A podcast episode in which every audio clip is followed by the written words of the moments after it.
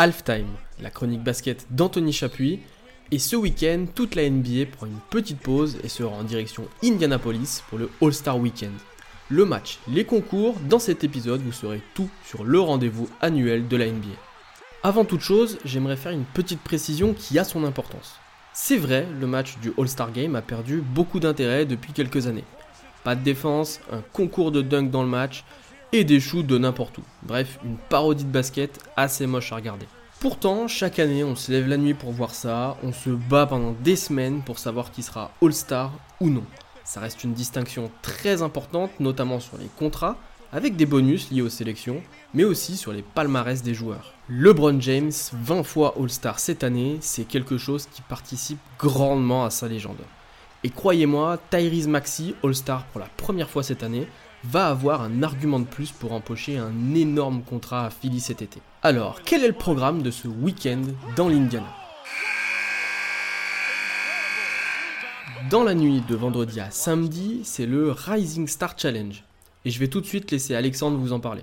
Victor Wembanyama et Bilal Koulibaly ont été choisis pour le Rising Stars Challenge. Pour certains d'entre vous, cela ne vous dit rien. Alors, remettons les choses au clair.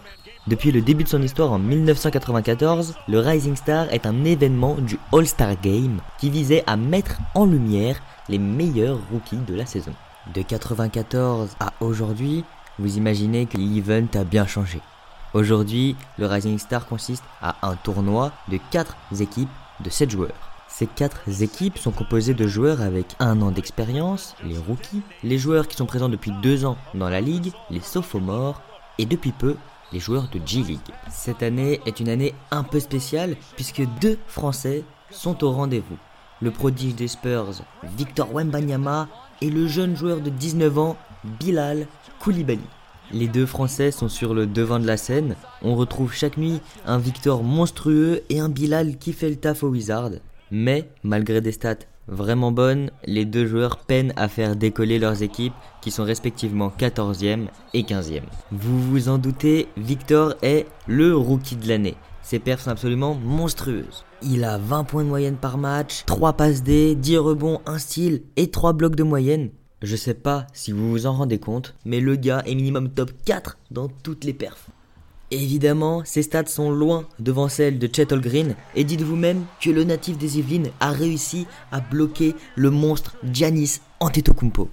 Pour le cas de Bilal avec les Wizards, l'ancien de Levallois Sporting Club fait le job, mais à part Jordan Paul et Kyle Kuzma, l'équipe ne suit pas. Il est à 8,3 points de moyenne et 44% au tir, ce qui est très correct pour un rookie. Ce qui va être intéressant, ça va être de voir les deux Français jouer dans la même équipe un ailier talentueux et un pivot monstrueux, et en prime, ils sont français. Il leur reste seulement à réussir leur match pour avoir un petit aperçu de ce qui pourrait être le jeu de l'équipe de France pendant les JO 2024. S'ils sont sélectionnés évidemment. Avant que je repasse le micro à Anthony, dites-nous si vous pensez que Victor Wembanyama et Bilal Koulibaly seront sélectionnés pour les JO 2024 avec la France et qu'ils porteront les couleurs des Bleus. Alors voici la présentation des quatre équipes de cette année. La première, celle de nos Français, et qui paraît la plus équilibrée, sera coachée par l'Espagnol Pau Gasol. Avec également Jabari Smith Jr. et Brandin Podziemski, elle fait figure de favorite. L'équipe suivante est celle de Tamika Catchings, légende de WNBA dans la franchise du Indiana Fever. Je vous conseille d'aller jeter un coup d'œil à son palmarès qui est impressionnant. Dans l'équipe, Banquero, Ivy et Scoot Henderson seront les grosses figures. Jalen Rose, ancien joueur d'Indiana et de Toronto, lui coachera une équipe avec Jalen Williams, Chet Holmgren et Bénédicte Mathurin notamment. Enfin, c'est l'allemand Detlef Schrempf qui coachera une équipe composée de joueurs de G-League, la ligue de développement de la NBA. Parmi les noms à surveiller, Matas Bouzelis et Izan Almanza qui devraient être au premier tour de la prochaine draft. La première nuit est historiquement consacrée aux jeunes joueurs. C'est une nuit spéciale pour mettre de la lumière sur le futur de la ligue à 3h du matin dans la nuit de vendredi à samedi. La nuit suivante, de samedi à dimanche, c'est la nuit des concours. Dans l'ordre, nous aurons le Skills Challenge, le concours à 3 points et enfin le concours de dunk. On va passer rapidement pour le Skills Challenge car c'est sûrement celui qui paraît le moins intéressant. Restructuré dans sa formule régulièrement, il s'est stabilisé ces dernières années sur un format à 3 équipes autour de plusieurs jeux. La première équipe est celle des locaux des Indiana Pacers avec Tyrese Liberton, Benedict Mathurin et Miles Turner. la deuxième celle des premiers choix de draft avec Wemby, Anthony Edwards et Paolo Banquero, et si la dernière était souvent celle des frères Antetokounmpo, où on passe le cachet, seul Yanis est réellement un joueur établi en NBA, cette année, la Ligue a préféré faire une équipe de jeunes All-Stars avec Tyrese Maxey, Scotty Barnes et Trey Young. Exercice de passe, puis de shoot et enfin de dribble se succéderont.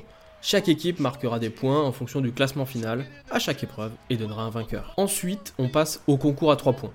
Quelques explications, même si dans le fond les règles sont simples. Chaque joueur dispose de 5 racks avec 5 ballons et 2 shoots à 9 mètres du panier valant chacun 3 points. Chaque rack contient un money ball, en clair un ballon valant 2 points. Les joueurs auront aussi la possibilité de désigner un rack qui sera composé uniquement de Moneyball. Les trois meilleurs scores du premier tour se retrouvent ensuite pour un deuxième passage, la finale. Pour les participants, on retrouve un local, Tyrese Haliburton, qui avait battu le record de points l'an dernier, et le tenant du titre, Damian Lillard. Participeront également Laurie Markkanen, Carl Anthony Towns, vainqueur en 2022, Malik Bisley, Jalen Bronson, Donovan Mitchell et Trey Young. Petite nouveauté cette année, après le concours à 3 points, on verra un concours spécial toujours à 3 points, mais il opposera Stephen Curry à Sabrina Ionescu. Alors Steph, on le connaît tous, meilleur shooter de l'histoire et celui qui a inscrit le plus de paniers à 3 points en NBA. Mais Sabrina Ionescu, pour ceux qui ne la connaissent pas, il s'agit d'une des stars de la WNBA et joue au Liberty de New York. C'est elle qui avait réussi à battre le record de points lors du concours du All-Star Game WNBA, hommes et femmes confondus, avec un score de 37 points. Elle affrontera donc Stephen Curry, avec cependant les règles WNBA, c'est-à-dire un ballon légèrement plus léger et une ligne à 3 points légèrement plus près mais hâte de voir cet affrontement très original. Enfin, la soirée se termine avec le mythique concours de dunk. On s'en souvient, la saison dernière, le jeune Mac McClung, un joueur totalement inconnu qui n'avait jamais vraiment joué en NBA, avait impressionné tout le monde et remporté largement le concours. Et s'il n'a toujours pas vraiment sa place en NBA, il reviendra tout de même pour remettre son titre en jeu. Face à lui, et c'est à souligner car c'est rarement le cas, on retrouvera un All-Star, Jalen Brown. Depuis quelques années, les All-Stars accomplis ne venaient plus au concours de dunk. Alors voir Jalen Brown participer, ça fait du bien, et puis ça peut créer une nouvelle dynamique pour que d'autres très bons dunkers de calibre All-Star participent les prochaines années. Seront également en compétition le rookie du hit, Raime Raquez Jr., qui avait remporté des concours de dunk en high school, et Jacob Topin.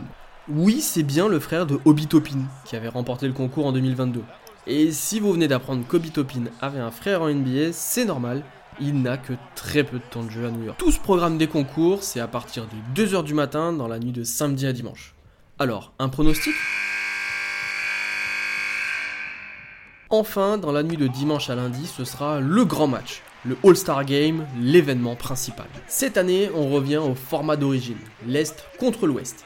C'est donc la fin du système de capitaine et de draft juste avant le match. C'est également la fin du système Elam Ending. Pour être clair, c'était le système de points à atteindre pour gagner le match. Ça aussi, c'est terminé, on revient à la base. En revanche, la NBA conserve le système caritatif. Chaque équipe jouera pour une association et à chaque carton, l'équipe gagnante fera gagner un don. Pour ce qui est des équipes, vous avez sûrement vu passer les titulaires.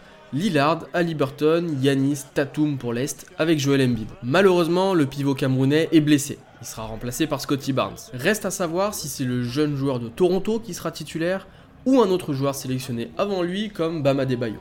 Trey Young, lui, remplace Julius Randle, blessé à l'épaule. Pour l'Ouest, ce sera Luka Doncic, Shai Gilgeous-Alexander, Jokic, Kevin Durant et LeBron James pour sa 20e sélection un record. À l'heure où j'enregistre, rien d'officiel sur Kawhi Leonard qui était remplaçant mais qui ne devrait pas être disponible.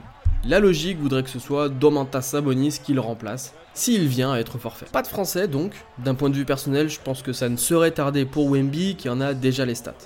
Pour Rudy, je l'aurais sélectionné à la place de son coéquipier Carl Anthony Towns.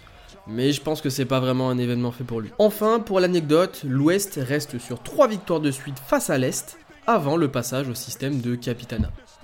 Bon, on va pas se mentir, le match ne sera pas un basket incroyable. Il n'y aura vraisemblablement aucune défense, mais cela reste un événement important de la saison. C'est également le moment de faire un break qui est souvent important pour les différentes équipes et recommencer une nouvelle dynamique dans la dernière ligne droite avant les playoffs. C'est tout pour aujourd'hui, dites-nous ce que vous pensez de ce All-Star Weekend en commentaire, n'hésitez pas à liker, à vous abonner et à partager, et on se retrouve la semaine prochaine pour un nouvel épisode.